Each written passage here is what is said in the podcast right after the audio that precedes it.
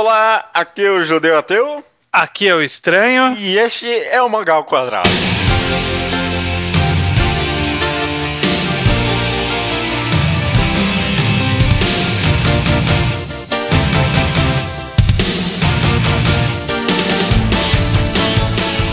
Seja bem-vindo, estranho, ao centésimo sétimo, acho que é, mangá ao quadrado, tudo bem com você? Tudo bem comigo, eu não sei o número também, então Tomara... Vou acreditar que é esse. Ah, não, é centésimo oitavo. Centésimo oitavo mangá ao quadrado. Estamos aqui, é muito episódio. E essa semana a gente vai ter um mangá enquadrado, correto? Exatamente. Hum. Dando prosseguimento a uma série que a gente falou que ia fazer e jamais fez de novo desde Manjinta tem Nogami Neuro. Pois é, eu nem eu acho que é bem antigo esse podcast do Neuro, mas então voltando aqui, que é um mangá enquadrado especial no qual a gente pega um arco específico, possivelmente de algum mangá muito longo, né? E analisa o arco em específico, sem necessariamente ter que analisar todo o resto do mangá, né? Então é uma análise que desde o começo já vem cheia de spoilers. O mangá em questão que a gente vai analisar dessa vez é o famosíssimo Slam Dunk. E o jogo que a gente vai analisar é o último jogo do mangá. Um, um arco que dura por volta de seis, seis volumes, acho que até um pouco mais. Sete volumes. Sete volumes, a partir do volume 25 até o 31. E é, se você não leu, você não vai aproveitar absolutamente nada desse podcast. Então. É, é. é exatamente. Esse é um programa, como todos os magazines enquadrados, ele é feito para spoiler, né? Ele é feito para quem conhece a obra, porque a, a, gente fica na internet cheio de pudores, não vamos falar spoiler, não. Vamos falar spoiler aqui. Você leu, você participa, você não leu, corre para ler para poder participar, porque você vai ficar de fora do rolê. É isso aí, mas corre para ler mesmo, porque Slam Dunk é uma obra excelente, vale muito a pena, e esse arco em específico com certeza é a melhor parte do mangá. Exatamente. Dito isso, então, linha de spoilers está tudo liberado. Antes de começar a falar do mangá, assim, então especificamente, é, do arco em específico, você tem algum contexto seu que você quer compartilhar do mangá? Como é que você chegou a conhecer? Como é que você tava nesse hype quando você chegou nesses últimos volumes? Comprei Slandunk meio que sem querer, na época que eu tava começando a comprar mangás uhum. com o meu próprio dinheiro, né? Que eu, como eu falei no podcast do colecionador. E um amigo meu falou: Olha, Slandunk é legal, vai que Slandunk é, é, firmeza. E aí eu fui lá e comecei a comprar. Fui comprando despretensiosamente, deu para comprar todos os volumes sem dificuldade. Na época ainda não tinha esgotado nada. E aí eu fui ler, né? Sim. E aí quando você chega lá no perto do volume 21, 22, aí você começa a entrar num frenesi, né? Porque a coisa começa a ficar muito, muito na velocidade. E aí, quando termina a partida contra aquele time que eles ganham lá, que tem aqueles caras que trapaceiam lá, que dão sim, um soco, sim. que aí entra no jogo do Sanô, eu falei assim, cara, mas como que eles vão enfrentar o principal time e depois ganhar o campeonato em sete volumes? Sim. Isso, essa experiência que eu, eu compartilho totalmente. Deve, é, é, algo muito diferente, com certeza, de quem acompanha lá no Japão. Porque quem acompanhou no Japão, na cara, né? Puta surpresa do caralho, né? Mas é. a gente fica, tipo, nesse receio barra dúvida, tipo, por cinco volumes. Eh, cinco não, sete volumes, né? Tipo, o que, que, é. que, que, que tá acontecendo? É o último jogo mesmo? Isso? O que, que, vai acontecer nesse negócio, né? Até o último volume você fica meio assim. É, você fica falando assim, pô, mas cada jogo demora mais ou menos dois volumes, por aí, acho que. Mas é, eles vão ter que correr, né, pra terminar o campeonato, pra ter revanche contra o Kainan. Nossa, meu, vai ser muita correria isso. e, e aí, conforme você vai avançando na leitura contra o Sanô, e aí, tipo, você vai vendo, caralho, não vai acabar. Meu Deus, eles vão perder, né? Vai acabar o mangá. Pois é, você fica nessa dúvida porra, o mangá vai acabar, não vai dar tempo de mais um jogo, vão perder? É, é, é isso que significa? Que eles vão perder agora, assim, do nada? Esse tipo de experiência que a gente teve é uma tensão própria e uma curiosidade constante, sabe? Com certeza. Com certeza. É, e, e, é uma coisa que faz parte da experiência de leitura você ter essa surpresa desse final. Então é muito importante que não espoleiem seus amiguinhos, se você for apresentar Slandunk para seus amigos, não espoleiem do final, porque é muito importante ter essa experiência. É parte da leitura, né? E, só dando um pouquinho de um contexto meu aqui, eu também de forma despretensiosa comprei Slam Dunk e foi até meio curioso porque a, a Conrad, acho que quando começou a, a lançar, achou que ia vender muito. Então até hoje em dia você vê aqui em São Paulo em alguns sebos bem antigos, você vai encontrar pilhas, literalmente pilhas que enchem salas dos primeiros três volumes de Slandang. É. é então, é, tipo, comprei os três primeiros bem à toa assim, e pra mim também foi essa surpresa e toda essa experiência bem louca.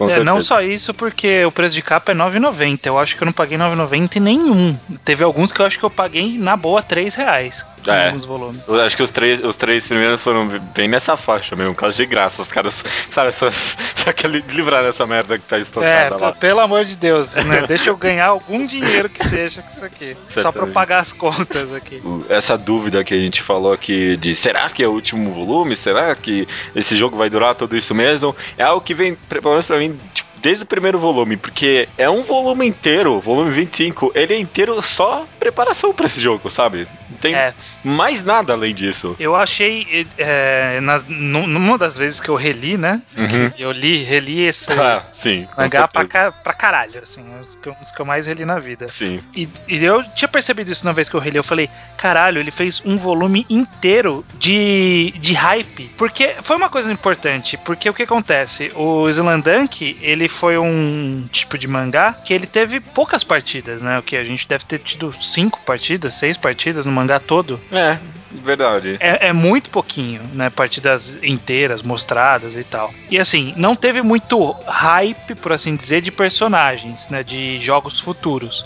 O que a gente tinha quando chegou nesse torneio intercolegial era que a gente conhecia o, Kainan. É o que a gente conhecia era o Kainan. E aí teve aquele capítulo que ele apresentou uma caralhada de personagem aleatório. sim, sim, sim. E também o máximo de hype que a gente teve para outros times também foi: ah, esse time aqui é AAA e esse time aqui é SSSS, né? É, é então. E aí o que a gente, a gente chegou no, no Sanô, que ele era o time que mais ganhou né, que é uhum. o time que era o veterano, tava invicto há X anos, sabe? Tipo, eles eram os fodões pra caralho.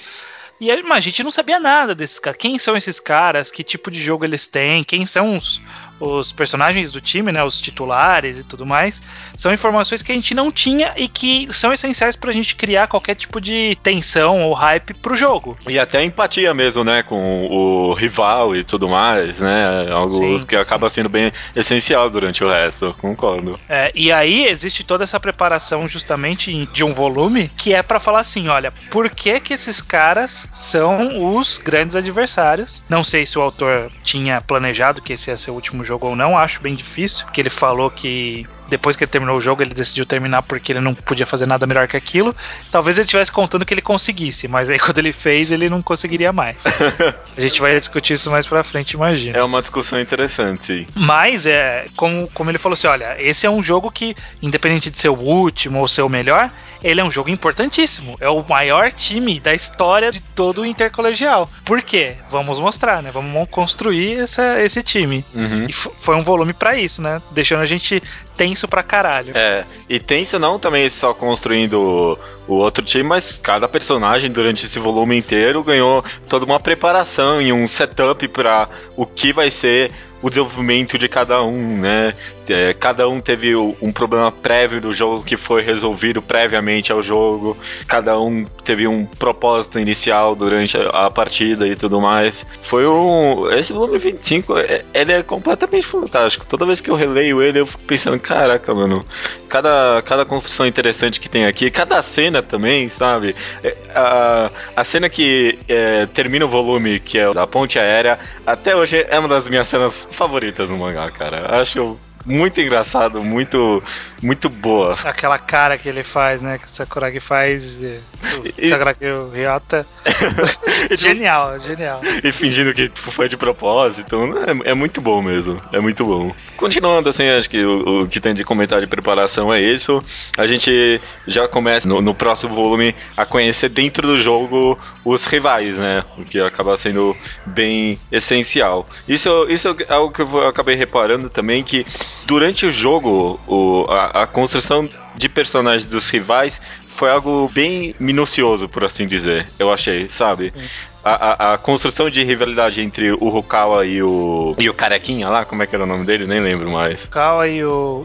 Peraí que eu tenho anotado o Sawakita. O Sawakita é algo que foi dado uns detalhes no começo e durante alguns enfrentamentos, até que chega num volume que é só isso, sabe? E, e acho que esse tipo de desenvolvimento acaba tendo para quase todos os personagens. O, o Miyagi, mesmo que não seja mais explorado, ele tem tipo pequenos alguns detalhes aqui e ali, e aí chega tem um momento que é só ele. O Akagi também, ah, desenvolve, desenvolve, um pouco aqui, um pouco ali, e aí chega um volume, ah, é só a porra do Akagi. É, eu, eu acho até que é, que é importante pra gente construir nesse começo de, de conversa, que é, que é como os personagens do Shoroku, eles chegaram nesse jogo, né? Como que a gente tava com, com a personalidade deles. Porque o Akagi, ele tava preocupadíssimo porque a carreira acadêmica dele dependia desse jogo. Uhum, uhum. Já começou ele com essa atenção e que era o, time que fez ele começar a se, se, interessar por basquete foi o Sanô. É, a gente tem o Rukawa que quer vencer o cara, o, o número um do Japão. A gente tem o Miyagi que, que ele tá sempre jogando. Não, o Miyagi e o Mitsui eles não têm um conflito muito específico nessa partida. É, o, o Mitsui que ele tem é aquele, pelo menos é aquele arrependimento dele, né? Isso é. é tocado toda hora, que ele se arrepende de que fez aquela cagada toda de ter começado a fumar e largar tudo ali, né? É, perdeu dois anos da vida dele. Uhum. E aí a gente tem o Sakuragi, que ele sempre foi o bufão que não sabe porra nenhuma uhum. e que era aquela ingenuidade que era uma força, né? Porque ele conseguia encarar o, o time, né? O Sano, como se ele fosse algo palpável e alcançável, o que os outros não conseguiam, né? Eles até falavam, eu queria ser amador que nem você para não ficar assustado vendo ele jogando. Uhum, é, porque é exatamente isso. Tanto que na cena do aquecimento lá, que o Sakuragi tenta se impor, e ele tenta fazer um, um Slandan que bate a bola no ar e cai. Cara, é, é, uma, é uma cena importante para definir a personalidade do, do Sakuragi em relação ao grupo e também demonstra a habilidade dele, né? Ele meio que se impõe ali psicologicamente, mas na, na capacidade de jogador ele não consegue se impor. Porque ele, ele não tem, né? É um novato. É, é um novato. Uhum. Mas a importância dele ter essa personalidade, dessa força psicológica, é, é o, é o ponto-chave para pra, as grandes viradas que a gente vai ter ao longo desse jogo, né?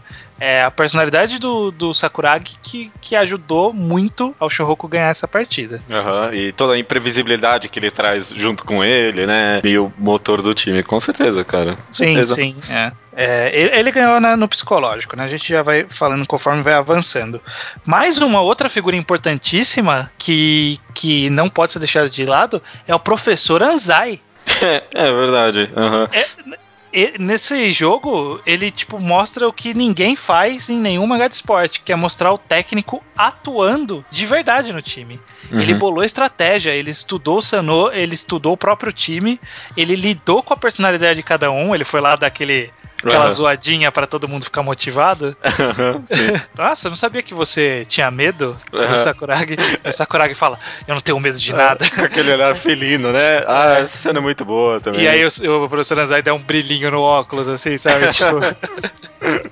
Uhum. É, sim, não, eu concordo. O Anzai é bem participativo durante a partida inteira e nesse começo principalmente, né? Ele fala que essa imprevisibilidade do Shouhoku é que vai fazer com que eles tenham a chance de ganhar, né? Ele fala, vocês têm que ser os primeiros a entrarem na quadra, né? Vocês têm que ser os primeiros a marcarem o ponto, porque esse monte de surpresa junto é que vai desbalancear os caras, né? Sim, sim. Ele fez uma estratégia e ele foi guiando essa estratégia. Só que, obviamente, os jogadores precisavam ser capazes de cumprir. Uhum. E aí começa com essa. E, e, o que eu achei muito interessante nisso, né? Por que, que ficou tão legal esse começo? Porque a gente tinha essa imagem até então, né, do volume 25 e do comecinho, do, do volume 25, de que esse time era fodão pra caralho, né? O armador, o Fukatsu era o cara que era o melhor armador, não sei o que, mais alto que o Miyagi, o Sawakita é o cara mais fodão do, do Japão, Japão uhum. ever.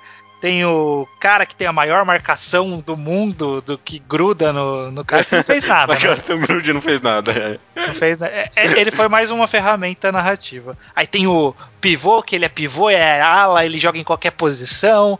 Aí ficou com essa coisa, tipo, nossa, os caras são muito fodas. E aí começa o jogo e a gente vê que, tipo, eles não são é, super-humanos, sabe? Eles, eles não são, tipo, Kuroko no basquete, que são caras que quando eles são bons, eles são absurdamente bons que não é real. É. Eles, tipo, erram também, sabe? Eles também têm um deslize aqui e ali. Eles também podem tomar cesta. Sim, sabe? sim. O, o próprio desenvolvimento do Sawakita, do Sawakita lá, o carequinha, como um personagem mais imaturo do que o Hokawa, no caso, né? Sim. É, deu essa humanidade bastante pro time, sabe? Uhum. Pra gente poder ter essa empatia com eles, mas ao mesmo tempo, tipo, querer a vitória do Shouhoku, né? Sim, exatamente. E, e aí a gente vê que eles são bons, né? E, gente, e, e, o autor ele vai trabalhando ao longo do jogo por que, que eles são bons, mas eles não são invencíveis, né? Eles têm falhas que é possível explorar e foi isso que o professor Nanzai tentou desde o começo, né? Fazendo essas jogadas surpresa, se focando primeiro no Mitsui, né? Pro Mitsui fazer uma caralhada de ponto. Uhum, uhum. É, o primeiro tempo foi todo do Churroco, né? aliás, é, esses sobe e desces do volumes são justamente o que acabam causando toda essa imprevisibilidade, né? Sim, no, sim. O primeiro tempo inteiro é só deles, eles já voltam totalmente se arrasando lá, né? Então você fica bem tenso mesmo. É, todo mundo começa a ganhar no jogo, né? E aí, tipo, o, o Mitsui não para de acertar a cesta. O Rukawa vai lá e como consegue se impor. O Sakuragi faz uma cesta de rosto. ah, essa cena é muito boa, cara. que, ele, que ele fala o arremesso facial. milimetricamente calculado. Não, e, e mas o Sakuragi também se impõe, né? Eles colocam uhum. aquele irmão mais novo do, do. Gordão lá. Do, do gordão lá. E, tipo, mostra que o Sakuragi ele, ele tá se tornando um jogador que ele tá conseguindo prever, entender como ganhar, e ele e é, é, muito significativo quando o narrador fala que a estreia do, do irmão mais novo de um puta de um jogador se tornou um trauma por causa de um jogador desconhecido, sabe? Aham, uhum, aham. Uhum. E o interessante é que até nesses momentos, assim, por exemplo, essa, essa pequeno arco do Sakuragi vencendo esse cara gordão, o autor ainda achou um espacinho assim para desenvolver entre a equipe, sabe? É, tem uhum. uma cena específica que tem o Akagi lá, que ele tem que ficar bajulando lá o Sakuragi para convencer ele a, faz, a, não usar só a força, para usar a velocidade Sim. e tudo mais. E mostra esse crescimento de interação entre o time, né? Não, é, uma coisa que é muito importante que o autor fez foi também diferente de vários outros mangás de esporte, quando você ele, ele, quer mostrar um duelo entre dois personagens, ele faz como se, tipo, todas as jogadas daquele espaço de tempo fossem só entre aqueles jogadores, sabe? Tipo, ah, eu quero mostrar o duelo entre o Rukawa e o Sawakita. Não, então todas as jogadas são Rukawa contra Sawakita. É, eu... Ele não faz isso, ele, ele intercala, porque é assim que é o jogo de basquete, né? Uhum, uhum. Ah, no, em vários mangás de esporte, até tipo, os caras colocam a cena preta, né? Só, só os dois personagens se encarando ali, né? Sim. Não sim. tem essa, sabe? Não, é, tá tudo acontecendo ao mesmo tempo ali. Uhum. É, então nem sempre a bola vai estar tá com o Rukawa, nem, às vezes o Mitsui pega a bola e tem uma chance de um arremesso, tem outros duelos acontecendo, né? São 10 jogadores em quadra. Qualquer coisa pode acontecer. Esse primeiro tempo foi bom para bem construir esse hype mesmo. Foi bem interessante. Sim, por, sim. Por isso que logo quando volta esse desse primeiro tempo e os caras dão essa começam a humilhar, né? Criam essa diferença de mais de 20 pontos no placar, é que você sente tão essa sensação meio claustrofóbica mesmo, né? Que nem os caras estão com a marcação sobre pressão, né? Que come, eles começam a fazer essa marcação sobre pressão. Você meio que se sente assim também lendo o mangá, porque você estava tão empolgado e do nada fica tão para baixo, né? Eles terminam o primeiro tempo vencendo, uhum. né? E aí simbolicamente numa simbologia óbvia e clara, começou a uma tempestade e aí começou o segundo tempo, né? Que foi, ó, esse começo é, é realmente essa é a sensação de o que os caras são superiores e são muito superiores, porque quando eles resol resolvem se focar, o próprio Sawakita, quando ele começa a jogar pra valer, né? Porque até ali a gente viu ele como um jogador com defeitos, né? Ele, ele era bom, mas ele tinha defeito. Tem uma hora que, que a bola bate no pé dele e sai. tipo, é o melhor jogador do Japão, mas isso pode acontecer. É aí o que acontece. A gente entra nesse segundo tempo, e o mais legal é que esse segundo tempo. O, o, o que foi muito importante de acontecer, dessa virada e dessa dominação. A gente foi apresentado como sendo um time foda pra caralho E a gente viu esse primeiro tempo, a gente viu, porra, mas eles são falhos também, dá para ganhar, dá para se esforçar. E aí rola esse começo do segundo tempo que eles abrem 20 pontos de vantagem, uhum. Que é para mostrar, não, cara, eles são bons mesmo, olha só o que eles fazem. E aí os caras fazem essa marcação sob pressão, é, rouba a bola toda hora, faz cesta de tudo quanto é lugar da quadra, faz, toma, dá toco toda hora. É, é praticamente um volume só para mostrar dominação, cara, se for parar pra pensar. Uhum. Ó, o volume 27. É o volume da surra, sabe? Eles só, só apanham nisso, nesse volume. Aham, uhum. Uhum. Mostra, é, exatamente. Ele tem esse esquema de ficar trocando entre as batalhas, né? Aí parece que uma hora ele tá até meio que ripando, né? É o Miyagi que vai salvar agora o time, né? Aí não é. Não, não, não consegue salvar o time com um drible, pelo menos naquela hora, né? É. O, te, te, o, o, Akagi também só se fode lá com o, o Goribola e tudo mais. Sim. Uhum. E aí tem uma, uma, passagem novamente mostrando por que, que o Anzai é tão importante, né? O professor Anzai, que ele chama o Sakuragi para fora ele fala, Sakuragi, por que, que a gente tá perdendo, sabe? Tipo, ele faz o papel de um técnico. Fala, olha, se você pega o rebote ali no ataque, a gente evita que eles fazem um ponto e a gente faz o do, dois pontos. Então é uma jogada de quatro pontos. é, é um pouco forçado isso, né? É forçado, mas é pro, do jeito do Sakuragi entender. Uhum, uhum. Esse que é o mais legal, porque a gente chegou até aqui, 27 volumes até aqui, trabalhando a personalidade desses cinco jogadores, e do técnico e do Koguri, né? que, é, que é o único do banco que tem alguma coisinha. Coitado do pessoal do banco, né, cara? Caramba. É, é. Mas então, é tra trabalha-se essa personalidade para a gente poder chegar aqui nessa, nessa situação e lidar com essas personalidades. A grande questão é todo esse desenvolvimento, né? Esse jogo é desenvolvimento da personalidade. É o Akagi nervoso porque ele tá preocupado, porque esse, ele vai perder o. o bolsa, a, bolsa, a bolsa, sim. A bolsa. A bolsa. O, o Rukawa que ele não passa, a gente já sabe disso, que ele é fominha e que ele tem essa personalidade. E que ele quer ir lá para os Estados Unidos, né? Tem todo esse essa temática. Ele só vai conseguir para os Estados Unidos se ele vencer esse cara também. Tem, é. Tipo, tem, todo mundo tem alguma coisa ali na linha, né? Exatamente. Todo mundo tem uma personalidade que já tem desenvolvida para ser trabalhada. E, e, isso é trabalhado nos duelos individuais, né? Por exemplo, o Sakuragi, quando ele enfrenta lá o, o Mikio, aquele gordinho altão, uhum. é, é um desenvolvimento da personalidade do Sakuragi, que ele abre os duelos, né? Que depois a gente tem outros duelos. O Miyagi, ele acaba não tendo um duelo. E é. o Mitsui também não é um duelo, é, é um duelo contra ele mesmo, né? Contra uhum. o cansaço dele. É, mas aí a gente tem o, o Akagi com o Kawada. Kawada? É, que é o Goribola. Goribola, Goribola. Relendo recentemente, acho que dessa vez eu comecei a pensar em, em grandes temáticas do mangá, né? Porque quando você para pra pensar, Slam Dunk, ele, ele não tem assim uma grande temática que envolve além do basquete. O, o Slam Dunk é, é, sobre o basquete, né? Não tem, Sim. não tem tipo nada além disso. É, e, e, acho que foi especificamente nessa, nesse duelo entre o Akagi e Goribola que eu acabei pensando que talvez uma grande temática que possa ter no mangá é que o basquete pelo basquete, sabe? O jogo, uhum. a, a, a, importância de, do jogo acima de tudo, sabe? A importância de você largar tudo fora da sua vida pra ganhar. A, a vitória é o mais importante e, e, e, nada tem além da vitória, sabe? Não é exatamente uma temática complexa, nem é para ser, sabe? Mas acho que de uma certa forma isso acaba envolvendo todos os personagens, sabe? Porque o Akagi ele só consegue superar esse Goribola quando ele, sabe, desiste, sabe? Esquece. Esquece a bolsa, esquece, é. esquece isso e, e vamos ganhar o jogo, né? É, e o mais legal é que a gente sabe que o Akagi é bom, né? Sempre é, é, citado que ele é um dos melhores pivôs de Kanagawa, que ele é um dos melhores pivôs talvez do Japão e tudo mais, mas ele tá enfrentando o maior pivô do Japão. Sim.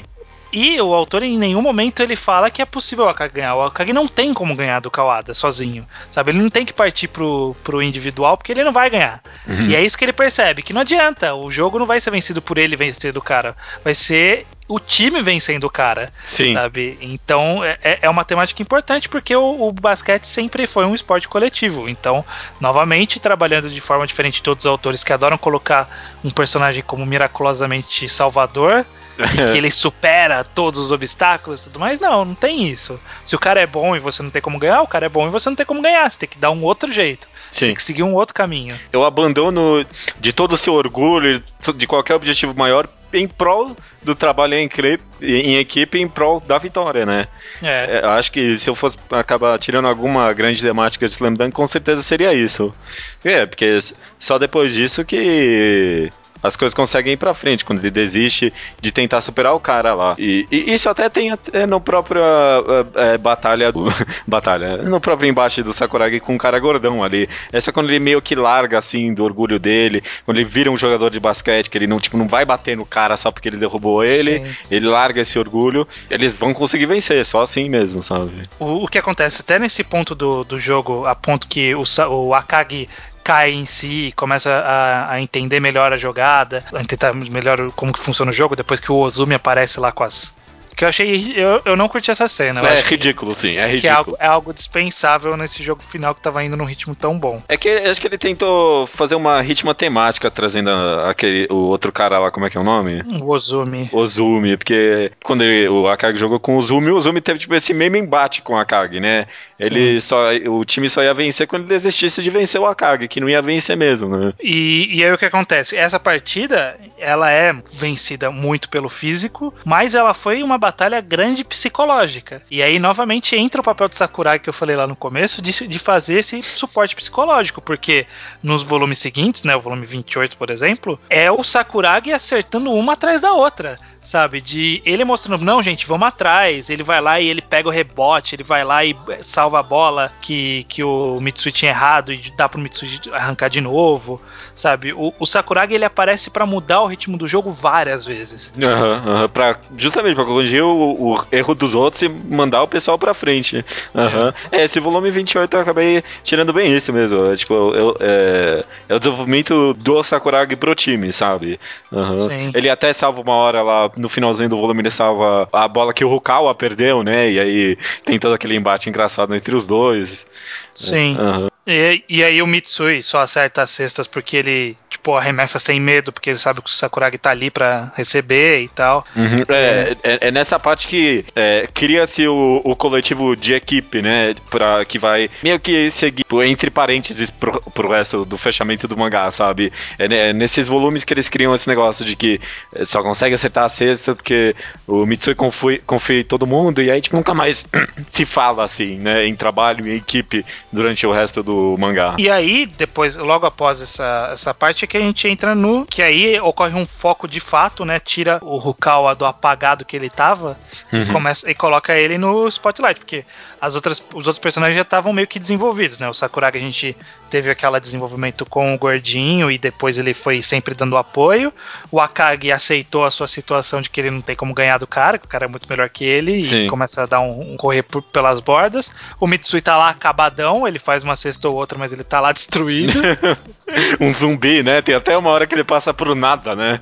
É, pois é, ele tá muito mal, que a bola bate nele. O Ryota, ele tá muito apagado nesse jogo, mas ele tá ali participando, e o Rukawa nem tinha aparecido direito. Uhum, e é. aí começa a trabalhar essa temática dele contra o Sawakita, né? Sim. Dá um passado pro Sawakita e explicar por que, que o Sawakita é tão bom. O cara nasceu jogando bola e tudo mais. É, precisava, né? É, mas é. é. não, era importante porque uhum. precisava de toda essa preparação, né? Foi um, um volume que, que foi do time é, o volume já 29, a gente já tá quase chegando no final, que é um volume que é preparação e desenvolvimento do embate do Rukawa contra o Sawakita, né? Explicando uhum. por que, que o Sawakita é bom e por que, que o Rukawa não tava conseguindo vencer, e por que o Rukawa tava ali meio, o que que é? Será que eu tenho que enfrentar esse cara? Como que eu vou vencer? Tentando ir pro mano a mano, sabe? Vários aprendizados. Sim. É, no final das contas, o desenvolvimento do Sawakita é muito mais pro próprio Rukawa do que por qualquer outra coisa, né? Do, Sim. Mais do que pro Sanô, por exemplo.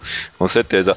Todo esse negócio dele sorrir, né? Quando ele finalmente tem alguma coisa que consegue enfrentar, é, dá, aquele build-up pro quando o próprio vocal vai sorrir de excitação, porque ele quer vencer também, né? Uhum. É, exatamente. E aí parte pra cena em que o Rukawa faz o passe, né? Faz um passe na hora que ele parte pro ataque. E eu acho, eu acho que é uma das cenas que eu mais gosto, um dos quadros que eu mais gosto de Zelandank, é quando ele faz o passe e aí o Akagi pega e faz a cesta. Ah, tem um quadro que é o professor Anzai abaixando e fazendo um, um, yes. um soquinho, assim, um yes.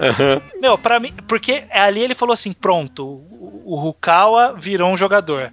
Porque a gente tava com, com a temática de que o Sakuragi tinha que estar virando um jogador, mas o Rukawa precisava virar um jogador também. Uhum. Ele, era, ele era uma pessoa que jogava basquete, ele não era um jogador de basquete. Ele era uma pessoa boa de basquete. Ele não sabia jogar como um jogador, sabe? De ter o, os companheiros da equipe, de trair, de atrair os outros, que nem o Sendo era. Que era a grande, a grande temática contra o Sendo era essa. O Sendo sabia fazer isso, o Rukawa não. Uhum, uhum. E incrível que, mesmo em, em, todo esse meu desenvolvimento aí, de, de, de passe e não sei o que, o Inoue ainda consegue construir no meio de tudo isso o, o negócio de que o Sakuragi tem a melhor cesta nos 45 graus ali, sabe? Sim, sim, ele dá uma dica bem de leve ali, né? Na hora que o Rukawa tromba nele, fala, mas o que, que o Sakuragi tava ali? Porque ele tava posicionado no 45 graus, que, ele é, que é onde ele acerta. E jogou isso, deixou essa informação ali. é, não, e, e, e, nossa, foi completamente brilhante, porque você viu de muita coisa mais pro final. Com certeza, sim, cara, com sim. certeza. É, esse volume 29 inteiro foi praticamente essa construção do Rukawa. No 30 é que a gente começa a ter mais uma preparação pro fim, né? Tem todo. Sim. Tem todo esse negócio do Sakuragi ter meio que atrapalhado a jogada, e ele eh, só quer dar troca e ele prevê que o Hokawa vai perder, né? Essa Sim. cena. Nossa, como eu gosto dessa cena, cara. Ele vira pro Hokawa e fala: Eu sabia que você ia perder, cara. é verdade. E aí ele, é, ele ganha uma falta ao contrário, que nem ele precisava. E é legal porque mostra que, tipo, o Sawakita, ele não tava mais encarando o Rukawa sozinho, né? Uhum. Ele tá toda. Apareceu o Rukawa e, tipo, o Sakuragi era uma sombra atrás dele, né? Era como se ele tivesse dois contra um. É. E aí a grande questão é que a gente tá nessa construção, né, do, do caminho de, tipo, puta, eles estão conseguindo fazer o, a vitória, né? Eles estão indo atrás aí, estão se esforçando e tá parecendo possível. E aí o autor joga mais uma trama, um conflito final em cena, né? Uhum, que é machucado do Sakuragi nas costas, né? Exatamente, nessa né? contusão que ele, que ele adquire que, tipo, vai acabar com a sua carreira de jogador. A menina tinha que falar esse negócio, né, pro, pro cara. ah, porra, mas tinha que falar também, né? Podia ficar meio paraplégico ali, a mulher não ia falar nada, né? Sim. É, uma das é, minhas cenas favoritas que envolvem esse machucado dele é quando o Hokawa... É até meio ridículo, porque ele meio que não consegue pegar um rebote e aí tipo, já tem umas cinco pessoas que percebem, ah, não, ele não tá mais igual, né? Sim. E uma das pessoas é o Rukawa. E aí, é, aí é, é nesse momento que o Rukawa fala para ele que, tipo, quando ele foi jogar contra o Rukawa, né, que ele teve, tiveram aquele mano a mano há bastante volume atrás que foi escondido, né? Uhum. E aí mostra o, é, é, o, mano a mano deles. Eu achei muito brilhante essa parte, porque a forma como foi apresentada em duas páginas, a, a, todo o enquadramento, toda a exposição, um combate foda entre os dois, muito intenso, sabe? Em só duas páginas, deu toda tipo a excitação do mano a mano entre os dois, do respeito que o Roka acabou criando com o Sakuragi, né? Sim, né? Mesmo o Sakuragi sendo infinitamente pior na, nas técnicas de basquete, ele criou esse respeito e, e, ele lidou com o Sakuragi da forma que ele aprendeu a lidar com o Sakuragi, né? Tipo, ou você vem atrás de mim ou sai fora, né? Ou você me acompanha ou não. uhum. Bem brilhante a, a forma como a construção dos dois acabou se lidando. Mais pra frente, uma coisa que eu não gostei muito foi um, esse flashback do Akagi. Qual? Tem, é, você vê, é tão irrelevante que você acaba até esquecendo, mas tem uma hora ali que tem um flashback dele de alguém falando ah, tá, mal. Dar um chorinho. É, e tudo mais. É, o próprio mangá tinha sarro dele chorando ali, né? Mas, sei lá, eu achei que foi um, um draminha meio desnecessário. Sei lá, é. se teve uma coisa que eu não gostei tipo, nessa saga inteira foi isso, sei lá, não teve muito mais do que isso. Não foi o Ozumi mesmo que eu não gostei. Uhum. E aí a gente entra então pro, pro, final do jogo com um conflito, dois conflitos grandes, né? Que é ganhar o jogo e o Sakuragi jogando em extrema dor. O autor trabalhou as feições ali de dor que eu sentia a dor do Sakuragi. Aquela página dupla que tem uns raios no fundo, né? Caraca, Sim. Mano. É, uhum. é, muito. É, é, ele, ele, mostrou que ele realmente estava se esforçando ali, porque. E aí, aí que tá, durante toda a partida ele foi importante e ele era importante ali naquele ponto. Sem o Sakuragi não tinha como vencer aquele final de partida. Era importante. Os rebotes. Os rebotes e a presença física e, e psicológica dele, né? Ele, ele já tinha mostrado pro Sawakita que ele era uma presença a ser levada em conta. Uhum, uhum. Ah, é, justamente. Era a presença dele que estava fazendo o Sawakita ficar ainda mais em dúvida, né? Uhum. Sim, exatamente. E aí a gente parte para essa pra sequência final do jogo, né? Que é a cesta de três pontos que dá mais um ponto para eles. é, nossa, brilhante. Que foi muito boa, porque manteve o ritmo da partida.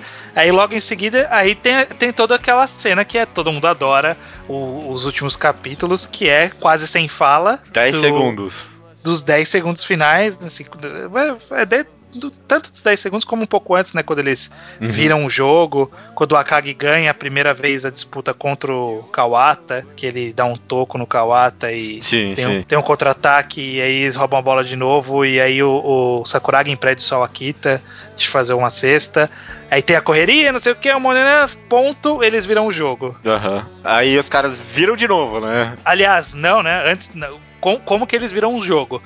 A bola, o, eles barram o, o, a enterrada do, do Rukawa, a sobra de bola o Sakuragi pega e passa pro Rukawa. Ah, é verdade. É. Ele passa sem pensar muito, né? Que aí a gente vê, tipo, o, o que que é legal? Nesse final de jogo, eles estão como um jogo de verdade. Tipo, não dá tempo de falar, tá muito tensão. E aí é um monte de quadros, sem falas, obviamente. E aí você só vê nas expressões dos personagens, sabe? O Sakuragi passou, todo mundo olha com cara, tipo, opa, o Sakuragi passou pro Rukawa. Aham, uhum, aham. Uhum. Não, mas não é como ele fez, não fe, fez sem pensar. Acho que deixa até meio claro lá que ele, ele teve a ciência que ele tava passando pro Rukawa, né? Sim, sim. Uhum, a construção partiu dele, né? É, e aí eles conseguiram virar o jogo. Aí você fala, caralho, eles viraram o jogo. E aí o Sawakita vai lá e faz uma cesta. Porque nunca ia ser fácil. Os caras eles eram bons, né? Eles sabem vale, é, fazer valer os segundos finais. Isso é para isso que treinam. Quem treina muito o esporte treina para esse tipo de situação. Então, a cesta do Sawakita, tipo, foi, foi a parte do mangá que eu falei, caralho, eles vão perder mesmo, meu. uhum, 10 segundos, não tem, né? Não tem como. 10 segundos não tem. E aí você vira a página e tá lá o Sakuragi correndo, todo é... com dor nas costas. é, puta, e, e a construção e a tensão nesses dois últimos capítulos do jogo especificamente, né? É, é, é, é, incrível, cara. Como é que o cara consegue criar esse silêncio seguido de barulho sem falar nenhuma, sabe? Sem falar sem nenhuma. Sem falar nenhuma. É, é, de arrepiar, sabe? Toda vez que eu releio, eu me arrepio com esses últimos 10 segundos aí. É. Um, uma coisa que o Inoue tem desde sempre, né, no Islandank, é a sua capacidade de fazer cenas de movimento e transição de forma assim muito clara. É muito fácil você entender o que está acontecendo entre um quadro e outro. Uhum. E aí ele pegou toda essa habilidade dele e transformou em dois capítulos que são só isso. Né? Só isso, é. É só isso, cara. É só isso. Você, você sabe exatamente o que está acontecendo, a movimentação, o, o tempo em que está acontecendo é, é, é genial. É, é, é, é simples. É, esse é um, um, dos poucos casos em que faz sentido você aplicar o adjetivo genial. É genial. É genial. É genial. O cara é um gênio do, da quadrinização. Não tem uhum. como falar outra palavra. Uhum. É, não, concordo plenamente. E também, quando, além disso tudo, o cara aproveitou isso aí na, eh, na genialidade de terminar com o que precisava terminar, sabe? O, o Hokawa dando o passe pro Sakuragi conscientemente e a última cesta sendo uma cesta dos 45 graus, cara. Não foi um slam dunk, né? Exa não, e isso é tão importante, é tão significativo, né? É, é, tão significativo, é uhum. tão importante ser um jumper, né, que é esse salto com arremesso, e não o slam dunk, porque o slam dunk, que foi o que começou o mangá, era a prova da capacidade física do Sakurai, né? Uhum. De como ele era capaz de fazer o Slandunk. Mas o Jumper, ele é o significado do Sakuragi como jogador. É, é o que ele aprendeu como jogador, sabe? As técnicas de um jogador para fazer um, uma jogada como um jogador de basquete. Toda a construção dele sofrendo a contusão, levantando e falando que ele ama, que ele ama ser jogador de basquete, e ele terminar fazendo uma jogada que ele aprendeu sendo um jogador de basquete, é muito significativo, né? Uhum. No final, talvez a grande construção desse último jogo seja a construção, transformação do Sakuragi e também do Rukawa em paralelo, como a gente falou, em um jogador. Com né? certeza. Com e certeza. o Jumper, ele vem para matar isso, né? Uhum. Dos dois de uma vez, né? Ele dando passe pra pessoa que ele acha a pi de pior habilidade possível no time e o próprio Sakuragi fazendo o que ele tinha que fazer naquele momento. É. Uhum. E os momentos seguintes, cara, é, que levam pro pro toque dos dois ali, é, é de arrepiar Sim. também. É de arrepiar. O, o Sakuragi faz a cesta, cria uma tensão, um silêncio assim, sabe? Pra... Que a gente fica meio incrédulo, né, que aconteceu isso. É, Exatamente, cara. Você fica incrédulo. Você não. Você fica esperando falar. Não. Ganhou, vai ter alguma. Vai ter alguma. Não, vai ter alguma coisa falando, olha, não valeu porque porque acabou o mangá, porra. Eles ganharam, como que acabou o mangá? Exato, cara. Exato.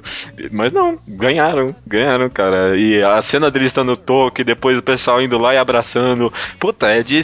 Você vê sorrindo, sabe? Feliz. Sim, sim. É deles vindo correndo, pulando, se abraçando, o time todo se abraçando, o banco saindo correndo é, o, o, professor Anzai mostrando os olhos do professor Anzai, porque o, o, a caracterização do professor Anzai até aí é uma figura que, tipo, não tem olho, né? O olho é o óculos.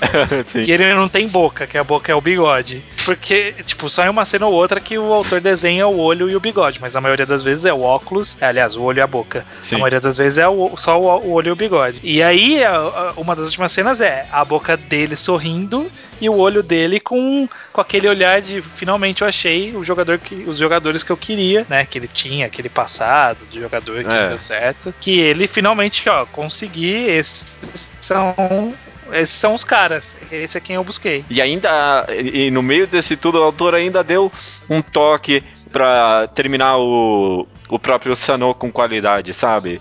Mostrou eles lá derrotados, a cara de todo mundo triste. E, e, e, sempre que eu leio essa parte, eu, eu, me sinto meio mal por eles também, sabe, cara? Sim, sim. Cê, cê, é, eles eram soberanos, eram o melhor time de todas as gerações. Perderam por um desconhecidos. É, pros vilões ali, né? Uhum. Perderam pros vilões. Ainda deu o toque final daquela foto que fala que vai na revista e nunca foi, né? Sabe? É. É, é, é cheio de dessas quebrinhas assim que tornam esse final, nossa, totalmente agradável, sabe? Com certeza. É.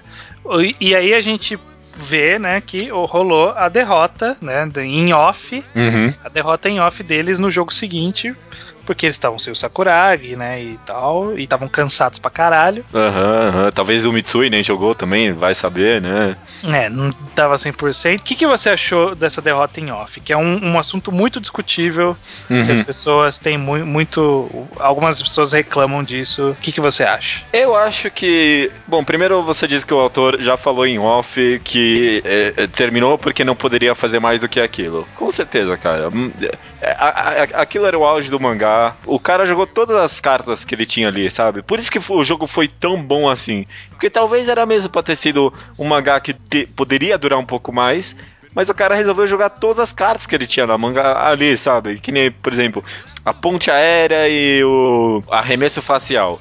São dois alívios cômicos e lances que aconteceram meio que entre as, por acidente que, tipo, te, tem o mesmo efeito numa partida. Então, é, lances de roteiro que poderiam ter sido utilizados em jogos separados, sabe? Mas não.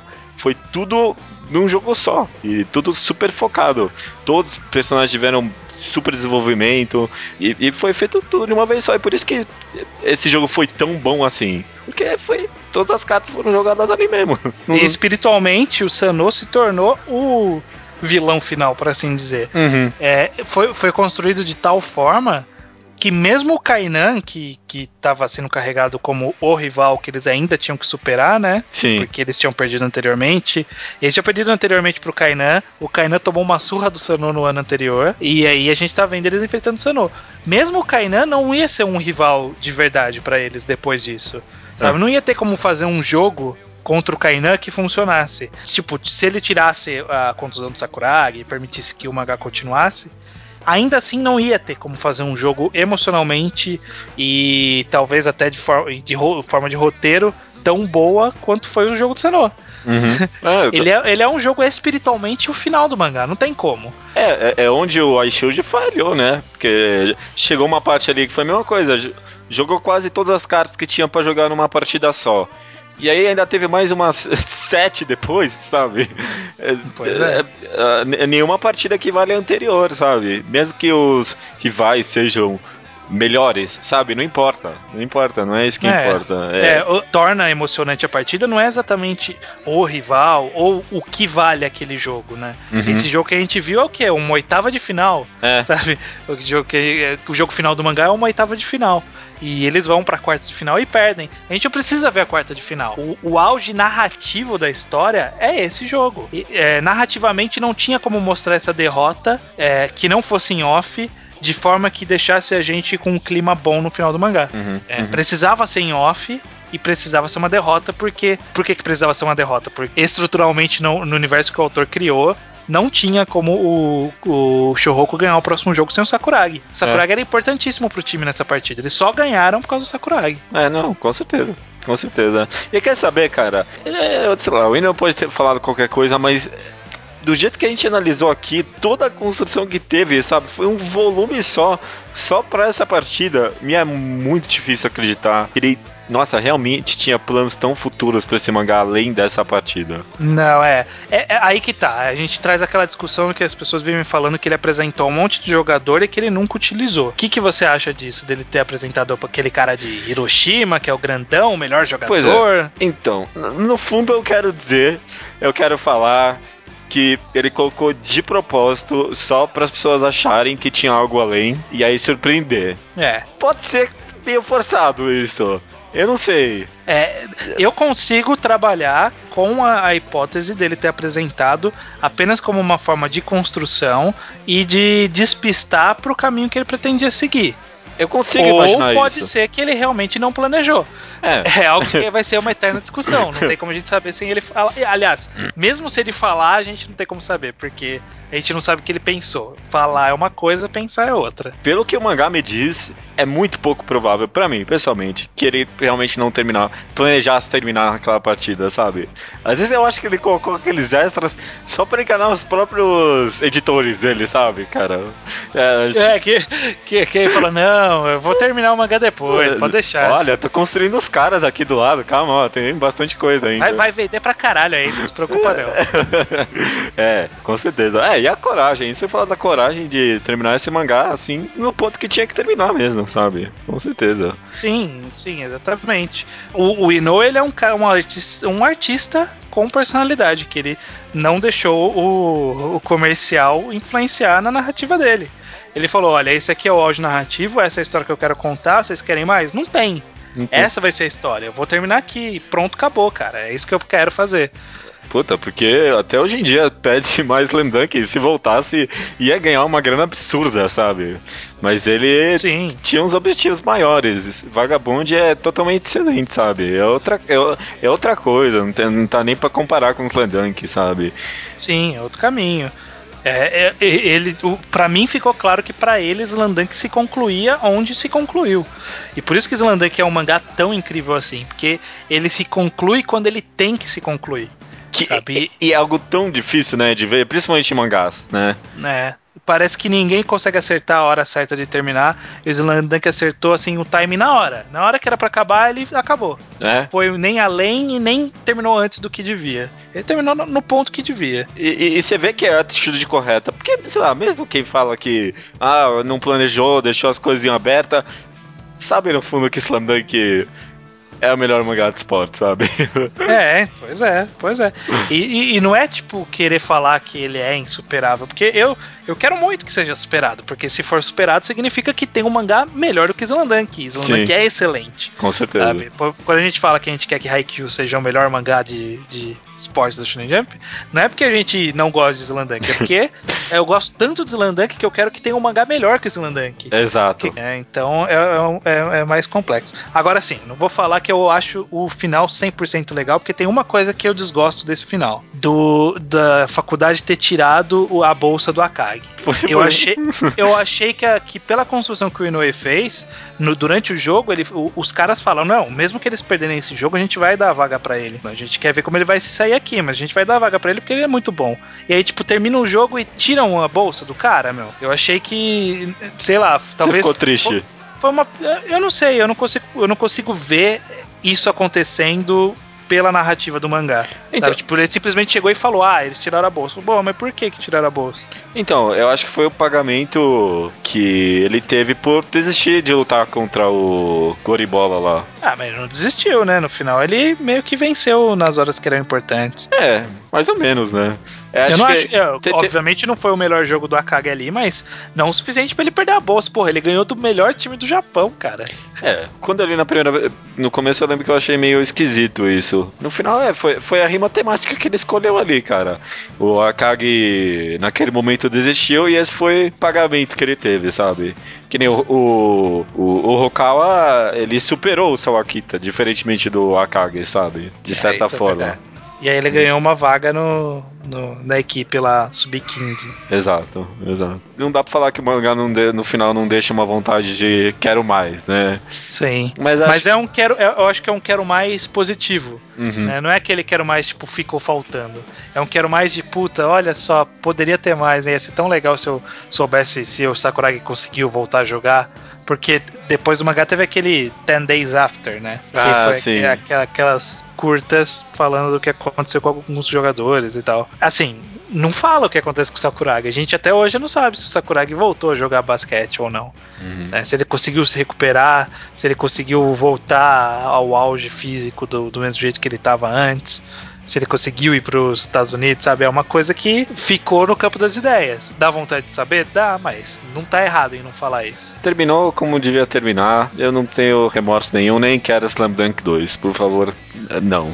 Não, não é, é, Quem pede continuação não entendeu a, a, genialidade da construção desse final. Uhum, uhum. Esse final é bom pra caralho, sim. Bom sim, bom sim. A partida inteira é totalmente fantástica. Totalmente. Sim. Beleza, cara.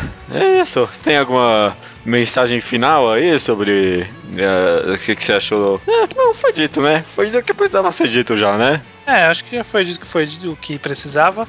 Zelandan, que todo mundo sabe que é um dos meus mangás preferidos, top 5 fácil. Aham, com certeza. E eu gosto muito dessa partida final e gosto da conclusão que muita gente critica por aí, Rúpio. Com certeza. É. E, e, eu espero ter mostrado as minhas justificativas porque que eu acho tão excelente esse final. Eu realmente reli várias vezes e eu continuo sempre com essa opinião. Né? Para mim, é, há indícios de que esse é o final e é o melhor final que poderia acontecer. para mim. Concordo, concordo. Adoro o final do Slandunk. Toda vez que eu releio, eu me arrepio. Eu acho é incrível. Eu releio tantas vezes e nas mesmas cenas eu ficar arrepiado, nas mesmas cenas eu sorri junto com o mangá. É.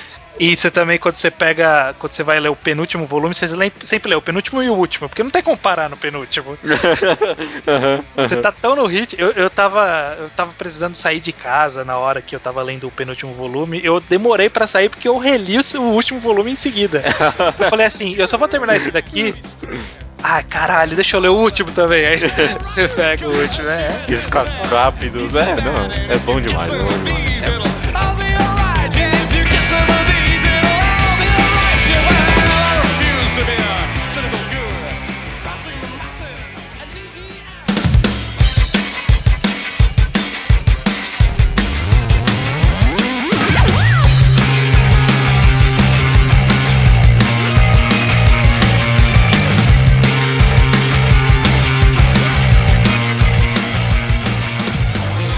Leitura de e-mails do episódio 107, Papo de Colecionador. Os e-mails chegam aqui no contato arroba alquadra.do e-mail para o qual você pode mandar a sua opinião sobre o episódio passado ou de mais antigos que a gente lê aqui também, correto? Correto. Também recebemos Slowpoke Report das pessoas falando coisas que leram ou coisas que nos recomendam, qualquer coisa, né? Eles vão falar qualquer coisa. Que não é relevante ao episódio. É, essa semana ninguém leu nada. O que a gente teve foi o Sábio Carvalho nos recomendando NASA, a compilação de histórias curtas do Naoki Urasawa, que eu nunca, nunca li. li também, fiquei curioso aqui.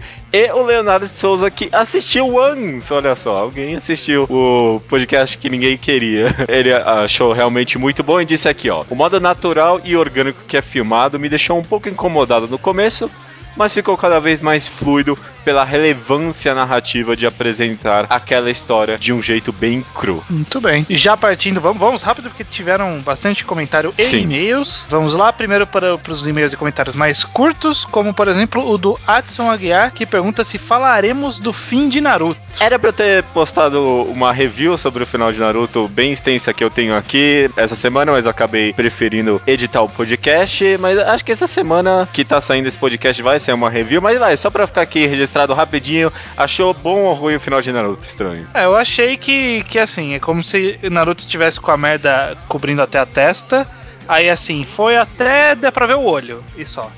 Continuou afundado em merda, mas melhorou um pouquinho, mas continuou em merda. Eu achei que foi uma jogada de marketing absolutamente brilhante, porque o cara confirmou todos os casaizinhos lá, deu um final mega, ah, não, é mega feliz e ninguém vai lembrar o quão merda foi. O pessoal vai lembrar só desse final feliz, cara. É, esse epílogozinho foi um fanservice filha da mãe e até meio mal feito.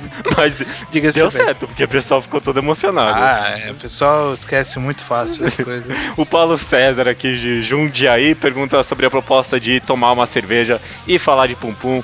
Eu não moro em Jundiaí, cara. Desculpa. É, mas você pode vir aqui em Jundiaí, a gente combina um dia, porque eu não vou sozinho, porque vai querer o assassino. A gente combina, vamos, vamos combinando aí. Gente, vamos marcar um dia, Paulo César. Ok. O Matheus Caraúna conta que já extra... Ah, já entrando no tema aqui do, sim, sim. Papo de Colecionador, o Matheus Caraúna comenta que já estragou o segundo volume de Fairy Tail de um amigo tomando chuva e que o irmão dele estragou Solanin 1 do mesmo jeito que o judeu deixando a janela aberta. Olha só. Você vê que não é idiotice só minha. o Luiz Henrique, de 23 anos, Monte Claros Minas Gerais. Diz que só neste ano ele começou a importar títulos e as obras que mais anseia comprar são Pluto, do Urasawa e Sunny, do Taiyo Matsumoto. Nossa, eu quero muito comprar Sunny também. Nossa, eu tô, eu tô me segurando, cara, porque é capa dura, mas é muito caro, tá, tá difícil.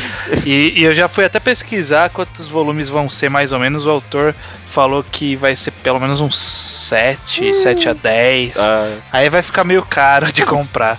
Mas vamos ver, né? No futuro, quem sabe surge um aumento, nunca se É uma sabe, pena, né? parece a melhor coisa do Taiyo Matsumoto. Mas... É bom, é bom. O que saiu de scan eu li era bom. Ele também diz aqui que publicou um texto sobre a nossa falta de senso de urgência nas leituras físicas, se comparadas com as feitas na internet bem interessante. Eu vai deixar o link aí no post. Bacana. O Caio Franco Santana tem todas as manias mencionadas no podcast e mais algumas. Tem inclusive duas coleções dos títulos favoritos. Uma para emprestar e uma para folhear de vez em quando. Nossa, isso eu não sou capaz de fazer. não, não, obrigado. Eu sou, eu sou colecionador, mas isso é too much pra mim.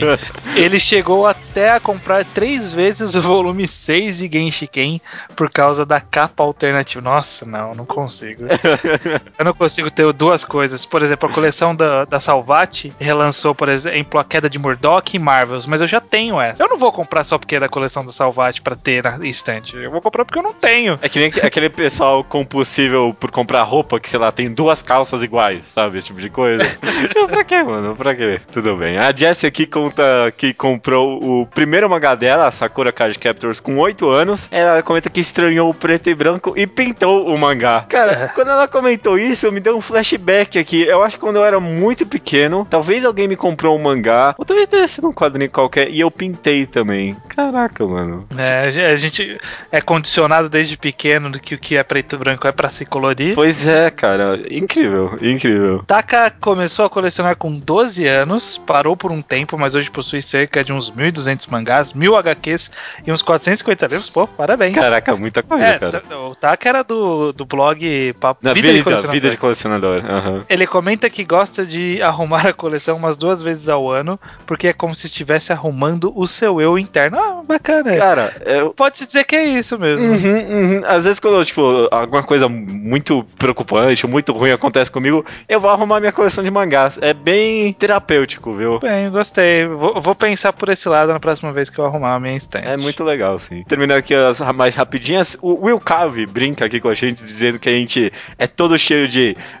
valorizar a experiência de leitura, mas na hora do vamos ver, tudo comprador compulsivo, só quer as coisas mais caras, compra sem pensar. Tem alguma coisa para responder aí, estranho? Cara, uma coisa é valorizar a arte, outra coisa é valorizar o produto físico. e para falar a verdade, o, co o, colecionador não é necessariamente a mesma pessoa que o leitor de mangá. Com certeza. E mesmo como colecionador, eu nunca cheguei a comprar um mangá ruim, que eu sei que eu não vou gostar, sabe? Sim, sim. É, que nem eu parei de colecionar Naruto, por exemplo. Eu comprei o, o Speed Racer, imaginei que seria ruim, mas eu não tinha lido ainda. Ele é bonito, ele é muito bom, mas eu comprei e não gostei, mas gosto dele fisicamente. Uhum. E você desistiu de Naruto, então? É, não, não, faz um bom tempo, na verdade. Eu parei. É, até com a coleção parada aqui. Quem quiser comprar, eu tenho os primeiros volumes. Olha aí, hein? Faz um bom negócio que você pega um dinheirinho aí. Eu sou, eu sou judeu, mas eu não sou muito bom de vender as coisas. Tipo, às vezes eu, sei lá, tenho uns 50 volumes aqui, eu sei lá, se eu conseguir uns 200 conto por isso aí, já tá bom. Nossa, tá muito marcando toca. Leonardo, já, já partindo pros e-mails, a gente vai ter que falar poucos trechos de cada um, porque foram muitos e-mails. Uhum. Acho que a galera gostou da Clara. por favor. Põe, põe uma voz feminina, uma menina graciosa e pronto, já era. Pegamos o público. Então vamos lá. Primeiro, um trecho aqui do e-mail do Leonardo Souza, 18 anos, Rio Grande do Sul. Ele diz: Olá, colecionadores que aguardam Music of Mary, volume único na livraria mais próxima. Eu espero isso desde sempre. Vai acontecer um dia, cara, vai acontecer. É, nem que eu tenha que fundar uma editora para lançar esse volume e entrar em falência logo em seguida. só, só isso, né? Só isso. É. Ok, cara. É, achei que eu não iria me identificar com o tema por não ser um colecionador muito dedicado. Até hoje só completei a coleção de Level E, tem três volumes aqui. Mas foi divertido ouvir as histórias das maluquices dos colecionadores. Sempre me importei mais com o conteúdo e o sentimento de ler no papel pela primeira vez. Só há pouco tempo comecei a arrumá-los para ficarem mais bonitos na estante, mas nunca compraria só pela beleza. Gosto de ter para poder reler, mesmo que uma passagem pequena. Não, é, o que a gente falou, a gente brincou que a gente não gosta, que a gente estava preocupado com a aparência, mas ah, é, tem, tem que dar uma importância artística também, sem dúvida. Esse negócio de comprar uma passagem pequena para reler me fez lembrar que esses dias aí eu comprei só um volume do Torico. Eu não comprei nada do Torico, só comprei o volume que tá agora nas bancas, que é o volume da, daquela parte mó foda Ice Hell. do Ice Hell. É, só isso. Eu, eu, sei que tá agora, eu vi gente elogiando no Facebook, mas eu não vou comprar Torico. É. Não, comprei só um volume. Não consigo valorizar Torico tanto assim. Ele eu do Rocha, espero que esteja falando certo, Porto Alegre, Rio Grande do Sul. Diz aqui, ó. Olá pessoal, sou ouvinte novo Estou fielmente ouvindo desde o primeiro programa. Estou agora no número 22, mas também estou ouvindo os mais recentes. Bem legal, cara. Eu gosto de escutar pessoas. Não gosto de escutar que escutam desde o primeiro, porque, sei lá. É, não, mas é bom, é bom que elas comecem no primeiro e não façam o caminho oposto, porque elas vão vendo a qualidade caindo se elas forem de trás para frente. se for da frente para trás, dá pra ver aí, tipo, olha, eles estão melhorando. Para mim, mais do que aquele ego de colecionador que vocês falaram, eu tenho muito essa raiva de coleções incompletas. É prazeroso comprar mangá porque é uma obra antes de mais nada. De algum jeito, o ato de comprar essa obra vai favorecer ou compensar quem fez ela chegar até mim. A, a editora, a distribuidora, mas principalmente o autor. Acho que o mercado brasileiro de mangás não é comparável ao japonês, americano, francês, mas aos poucos isso está mudando e em vez de reclamar disso, é, eu estou ajudando essa mudança ao colecionador. Acho que essa é minha maior motivação, movimentar o mercado, né, ajudar o autor. Eu não penso muito nisso quando eu compro. Eu fico me sentindo no papel de um cara que decide o que, que é bom e o que, que é ruim para as editoras lançarem, sabe? Quando eu não compro alguma coisa que eu acho ruim, eu, eu tento transparecer isso como um protesto para a editora Entendi. de que, olha, isso é ruim, isso eu não vou comprar, isso é bom ou, ou é pelo menos interessante, né? Tem um, é um tipo de lançamento interessante, eu vou comprar. Não sei se funciona como uma forma de valorização de alguns tipos de lançamento, mas eu, eu, eu me sinto fazendo esse papel. É, acaba assim sendo um dos fatores, né? Pelo menos. Fábio Emílio Costa diz o seguinte: sei como é essa questão de coleção. As coleções da Folha de filmes e de CDs, fica a dica, eu faço quase todas. a primeira coleção real que fiz foi a da De Agostini, um curso de fotografia digital em DVDs, que era 500 DVDs, aliás, 50. 50 DVDs, com um fichário para o material impresso e que deu uns 1.500 reais. Ah. Caralho, eu não pago isso nem num curso presencial. Cara, mas não vou julgar, porque colecionador é colecionador. Cara, 1.500 reais são menos de 150 mangás, né? Ah, verdade, verdade. Hum. Já gastei mais que isso, então. Pois é. Mas da Folha eu já. Cole... Eu, a primeira coisa que eu lembro de ter colecionado não fui eu, né? Foi aqui em casa como um todo foi aquela enciclopédia de dois volumes. Ah, também tem que isso. Vinha, que viu aquelas páginas separadas, assim. Uh -huh. você, eu usei pra muito trabalho aquilo, cara. Sério, nossa, tem aqui na estante, acho que ninguém nunca abriu, não. É diz aqui, é complicado fazer coleção e faltar alguma coisa. Fugindo do mangá, me dói saber que falta um peão branco do meu xadrez de Harry Potter e a caixa para colocar os CDs da discografia da Legião Urbana.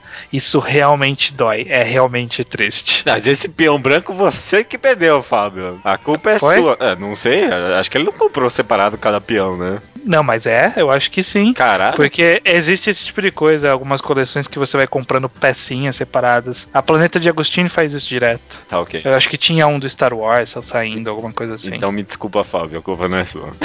Indo pro próximo aqui, Diego C. Castro, 19 anos de Fortaleza, Ceará. Diz aqui, ó. Um absurdo que os integrantes hipsters cult da blogosfera tenham se rendido ao grande mercado de consumismo superficial, opressivo e exacerbado, usando a aparência de cobertores externos e qualidades físicas de ostentação, ao mesmo tempo que hipocritamente gravam podcasts incessantes sobre, sobre a beleza da experiência de leitura. E por mais mind-blowing que seja, o menos manipulado por esse sistema opressor, consumista, obsessivo é judeu. Pois é, cara. Você vê como a vida é. Deu uma dura na gente aí. Caramba. eu provavelmente sou um monstro maior do que o judeu ateu. Já perdi as contas de, das vezes que saí do banho e fui direto ler o mangá sem enxugar o cabelo antes. Então acabava sempre alguma, go alguma gota de água pingando do meu cabelo para o volume. Eu paro de ler depois que isso acontece, mas sempre faço novamente dias depois. Definitivamente não aprendo. É, é isso aí, cara. Eu te, eu te entendo. Eu te entendo, sim. é, muita gente se identificou com a sua postura de foda-se. Ah, cara. A coleção importante. Não, mas tem sempre colecionadores aí no meio também. e finalizando aqui os e-mails, o Felipe da Paz de Petrópolis, Rio de Janeiro. Nesse programa, me identifiquei mais com a Clara quanto ao modo como cuido da minha coleção. Cuido deles com muito esmero, longe da luz, e até comecei a colocá-los em saquinhos. Cheguei ao ponto de tirar. cheguei ao ponto de tirar os grampos de algumas mensais antigas de comics e trocar por barbante por causa da ferrugem. Aí sim. Puta, parabéns. parabéns. Isso é um novo nível de dedicação. Eu acho não conseguiria ter essa dedicação. Acho que a Clara quando escutar isso pode ser que ela fique esperta se tiver algum comics ali. Nossa, aí ela vai começar a fazer isso, né? Fala, nossa, que ótima ideia. É. Seguindo aqui, ó. E como estranho, tenho mais de 100 mangás sem terem sido lidos, fora os outros quadrinhos. Bem-vindo ao clube. Ele diz aqui: gostaria de perguntar se vocês sabem se a lombada de Solanin era para encaixar uma na outra. Acho bizarro a diferença de uma para outra. Eu não sei, eu não tenho a versão brasileira. Você tem? Putz, eu tenho, mas não aqui, né? Não sei, cara. Cara, eu acho que não. Parece que a paisagem é um pouco diferente de um pro outro. Não, parece que. É... As árvores são diferentes, não, é... cor, o tom é diferente, acho que não. Não, a lombada só continua a paisagem de cada volume, né? Acho que não é pra encaixar, não. É. Não é para encaixar. Uma tem uma parte de uma escada, a outra não tem. Acho que não tem nada a ver. Não, tem nada a ver. Não, então não, não fique tranquilo. Ah, não é para encaixar mesmo. Não compra de novo a coleção. é, e ele termina falando estranho para deixar que eu vou passar o podcast para o Bruno Zago. Olha aí. Olha aí, o projeto Mega. Mercado Editorial 3. Mega Podcast tá, tá acontecendo, cara. Tá acontecendo. Tá indo aos poucos. Beleza, cara. Agora tem essa parte do podcast, a gente não sabe como termina esse bloco, né? É. O que, que você tem? Tem alguma novidade para contar? Ah, cara. Sua, sua vida? Minha vida não. Eu, eu, eu, terminei de ver a segunda temporada de House of Cards. Já? Já. Caralho. Já. É, é muito bom. É muito bom, sim. Essa segunda temporada me decepcionou um pouquinho, para falar a verdade. Você gostou? Eu gostei, eu gostei. Eu acho que só mudou bastante o tipo de conflito, né? Era um conflito bem diferente do que do primeiro. Eu, eu, senti falta um pouquinho, talvez, de episódios mais fechados. Ah, sim. Foi uma grande trama. É, nossa, foi. É, é, é, é na verdade, esse é o ponto forte da série, que é é tipo plot sem parar, né, cara? A série não enrola, Sei. nem um pouco. No final das contas, eu acabei sentindo falta de uns, umas separações aqui um pouco, que teve mais na primeira temporada, que eles tiveram que introduzir o personagem e tudo mais. Mas não, é, nossa, a série é muito boa, muito boa. Ah, bacana, bacana. Eu vou, vou deixar aqui que eu me rendi comprei Binding of Isaac Rebirth. joguei um pouquinho aqui. A, a, diferença é gritante da primeira vez que eu joguei Isaac para essa vez, primeira vez no Rebirth. Porque na primeira jogada eu matei a mãe, na segunda eu matei o coração. Caraca, já, mano. É, porque eu tenho, eu tô experiente nisso, né? Então era mais fácil, mas é. É, e é bom no geral? É a mesma coisa? É, é bem diferente. Assim, tem muita coisa igual e tem muita coisa diferente. Ele é igual sendo diferente, sabe? Entendi. Vale a pena comprar. Ah, eu acho que vale a pena. Não sei se eu diria para todo mundo comprar pelo preço de lançamento. Ah, não. Não, é, espera.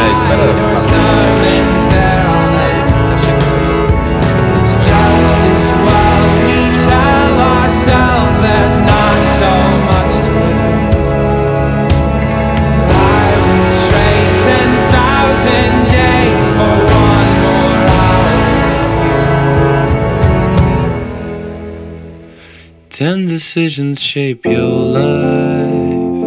You'll be aware of five about seven ways to go to. Recomendação da semana é minha, do estranho. Sim. E eu vou seguir o caminho mais óbvio e fazer uma recomendação que a gente está devendo há muito tempo. Hum. A recomendação dessa semana é Real, Olha, Puta que é rico Inoue. Não, acho que a gente já recomendou Real, não? Não recomendamos Real. É, a gente talvez recomendou meio que em off, assim, meio tipo, Sim. sem ser uma recomendação oficial. Mas eu acho que essa é uma, uma hora válida pra gente incluir como uma recomendação real. Uhum. Uma recomendação real. Uh, uh. Ah, Real, real. Ah, entendi. Ah, legal, legal, cara, legal. É, em Real, a gente acompanha. É, o Real é um mangá sem nem publicado na Young Jump. Só que não sai semanalmente igual a revista. A revista é semanal, mas ela sai uma vez a cada dois meses. O Inoue ele publica do jeito que ele quer. É, aham. e na, na, prática é um volume por ano, é o que sai, né? Normal, que eu, que eu compro é um volume por ano, a versão americana lá da Viz. É, ele acompanha basicamente a história de três personagens principais. O primeiro é o Nomia, que é um aluno que fugiu, saiu da escola, né? Largou a escola e ele tá meio arrependido porque ele chamou uma menina para dar um passeio de moto, ele sofreu um acidente e deixou a menina paraplégica. Pois é. A gente tem o Togawa, que é um cara que ele era um esportista, corredor, e aí ele teve que amputar a perna e agora ele tá de cadeira de rodas, começou a praticar esporte, basquete e tal, tá tentando se encontrar aí no mundo. E o Takahashi, que era um, um cara da sala do Nomiya e tal, ele era um líderzinho meio que de gangue e tudo mais, popular, jogador de basquete, e ele sofre um acidente e ele fica paraplégico. E a história basicamente acompanha essas três linhas narrativas, né, sobre o, o cara que abandonou a escola tentando achar um rumo pra vida, o paraplégico que, que é meio arrogante e não, tem, não vê graça nenhuma na vida. E o outro que se tornou paraplégico recentemente vai ter que passar pelo período de reabilitação do zero. A gente vai ver todo o trabalho de reabilitação do Takahashi. Real, ele é um mangá ele que, que a narrativa dele é relativamente lenta, né? Ele trabalha muito né, mais no feeling do, da sensação, da passagem do tempo e da, do sentimento dos personagens nessa passagem de tempo, do que de fato ter uma trama longa, complexa e comprida. Não, a trama, trama é bem simples, é bem, bem da verdade. Na verdade, não tem um grande conflito, não tem um grande objetivo. É mostrar o dia a dia dessas. O dia a dia, nem tanto, né? Mostrar acontecimentos da vida desses três personagens. E todos eles são interessantes da sua forma, né? Mesmo o Takahashi, que muita gente chama de chato pra caralho, porque ele é chato pra caralho. Uhum. Uhum. Tem um motivo por trás da chatice dele. Da narra narrativamente existe um motivo por trás da chatice dele. E que vai ter o seu payoff mais adiante, sempre, né? Toda construção não é à toa, como a gente percebe em Slandunk, o Inoue não, não constrói nada à toa. Com certeza. É? Até um determinado ponto ele apresenta um cara que era lutador de de, desses telecat aí, desses luta livre, que parece que é whatever e tem uma construção importante aí. Então eu acho que é importante a gente. Essa recomendação é bacana porque ela é uma leitura leve, é fácil de se ler, se lê relativamente rápido, e ao mesmo tempo é uma leitura muito profunda densa, sentimental e eu acho que enriquecedora. É uma narrativa do, do Inoue que ele tá bem, bem tranquilo, né? Ele não tem um prazo editorial muito apertado, então ele conta a história no ritmo dele e que isso resulta num, mangá de apreciação da vida desses personagens muito interessante. Eu acho o Real excelente. Assim, eu acho muito bom mesmo. Concordo, eu acho. Nossa, gosto muito de Real. Não, não dá para comparar com o Slandunk, porque é, é outra coisa, né? Tem... Não, é outro caminho. É. Ele até tem basquete de cadeira de rodas, mas é, você vê que eu mal citei na, na sinopse no que eu falei, porque ele é, ele é mais uma ferramenta de roteiro do que um foco da história. Uhum, uhum. Todos os personagens são de alguma forma desprezíveis, mas você não consegue odiar nenhum deles, sabe? Você... É, eles têm defeitos, né? Como todas as pessoas do mundo. Exato. É, é, é, um mangá muito. que cria uma empatia muito grande com todos os personagens, sabe?